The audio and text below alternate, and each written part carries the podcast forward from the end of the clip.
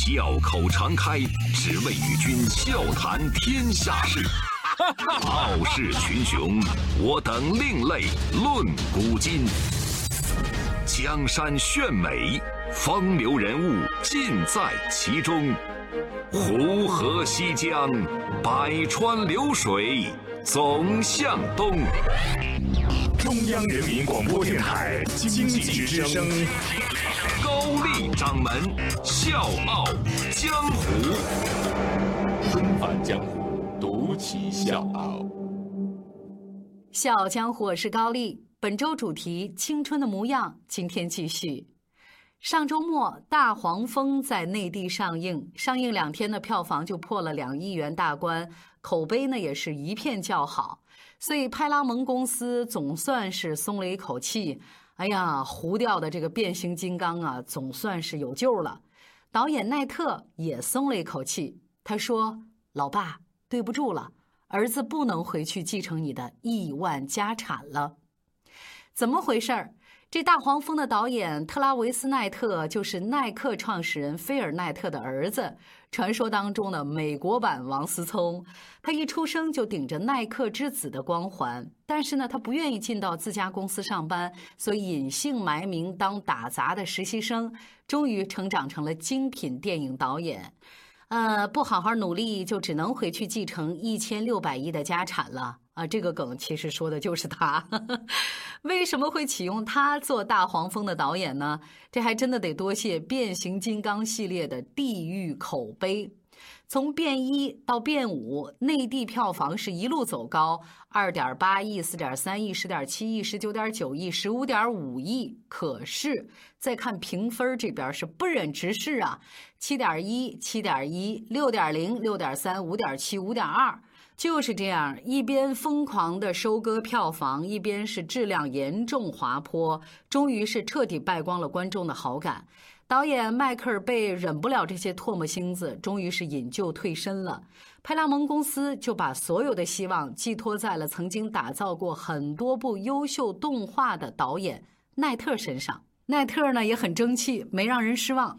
把自己擅长的复古怀旧风和热血机甲片融合的天衣无缝，还顺带让大黄蜂和十八岁的少女谈了一场恋爱，所以整个那个画面也是很萌很有爱。用才华证明自己的特拉维斯奈特，终于可以对全世界说：别再叫我耐克之子了，请叫我大黄蜂导演。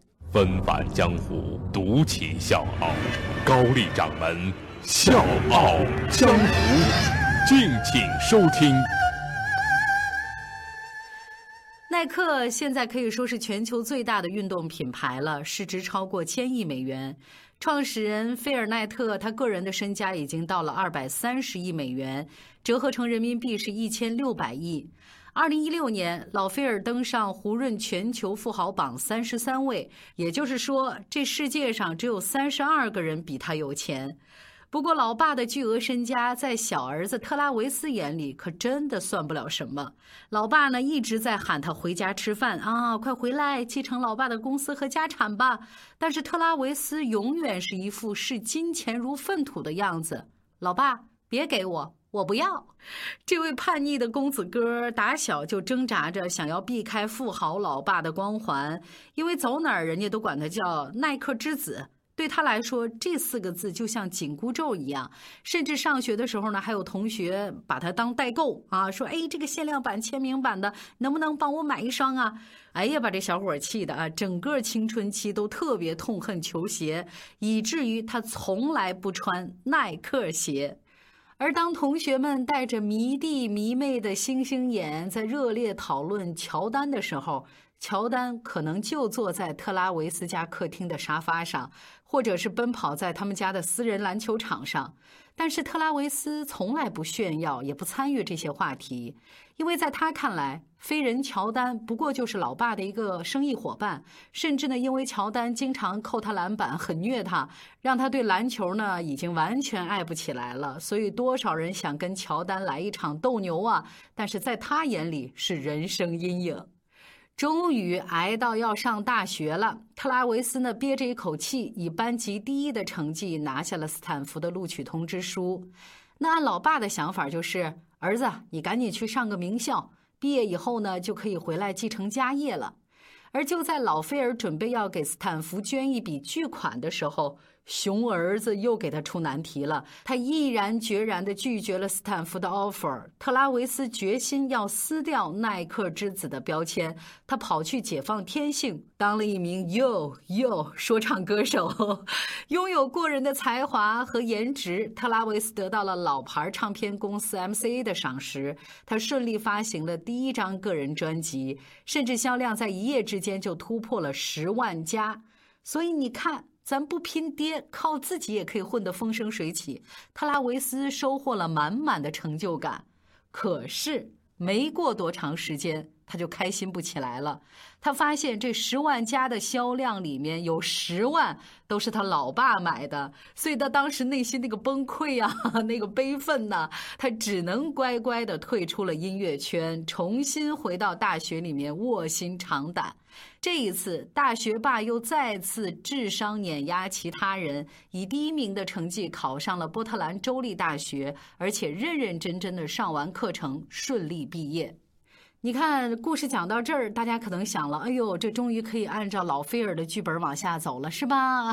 可是不好意思，刚才我讲的这些只不过是序幕，他和总裁老爸的拉锯战才刚刚开始。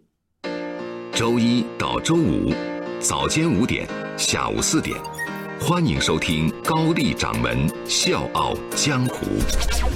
请在公众微信搜索“经济之声笑傲江湖”，记得点赞哦。大学毕业之后的特拉维斯依然是不愿意去自家公司上班，他隐姓埋名，偷偷潜入到一家动画公司去当实习生，去给人家端茶倒水、拿外卖，这些活他干起来无怨无悔。潜伏期间，他跟着同事们学习定格动画，慢慢的入门，而且真正爱上了这项事业。定格动画给大家稍微解释一下，是所有动画当中制作难度最高的。给观众看到的每一帧、每一个场景，全部都是拍摄的时候真实存在的物体。从布景、制作模型到拍摄剪辑，耗时、耗力、耗资都是巨大的。咱平时看的电影，每一秒呢是二十四帧的画面。对于定格动画来说，每一帧都要调整一次模型，拍摄一个画面。也就是说，要完成一部九十分钟的定格动画片，需要以毫厘为单位移动模型十几万次以上，至少要拍摄十二万九千六百个画面。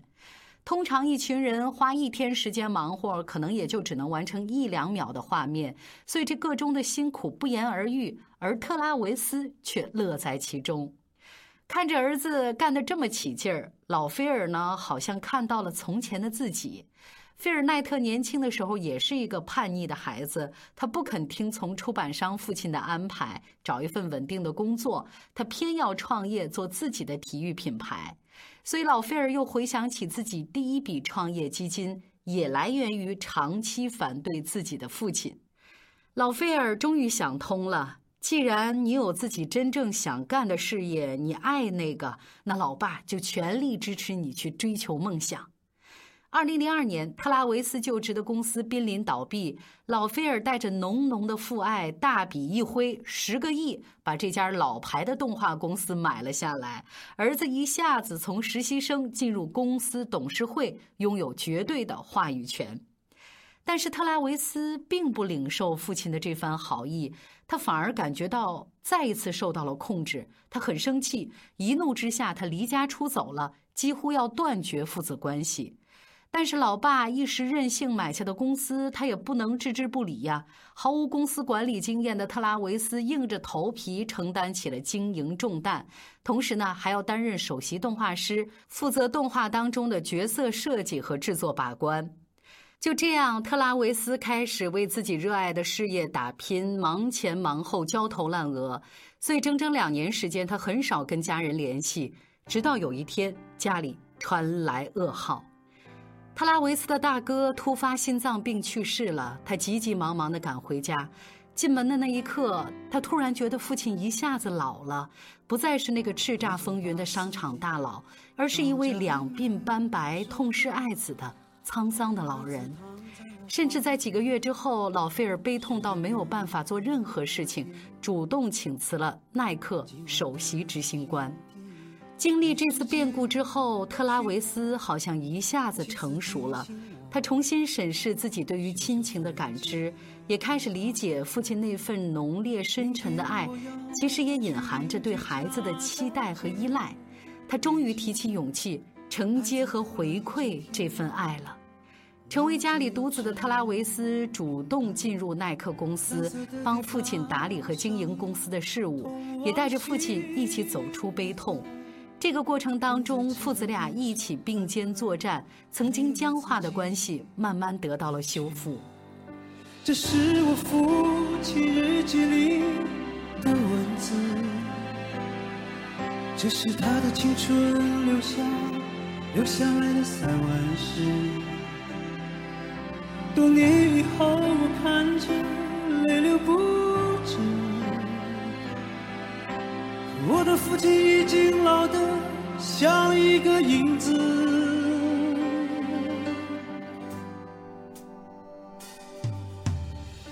一九九四年，庄稼早已收割完，我的老母亲去年离开了人间。儿子穿着白衬衫跑进了校园，可他最近有些心事，瘦了一大圈。想一想未来，我老成了一堆旧纸钱。那时的儿子已是真正的男子汉，有个可爱的姑娘。和他成了家，但愿他们啊，不要活得如此艰难。这是我父亲日记里的文字，这是他的生命留下留下来的散文诗。多年以后，我看着泪流不止，我的父亲已经老得像一个影子。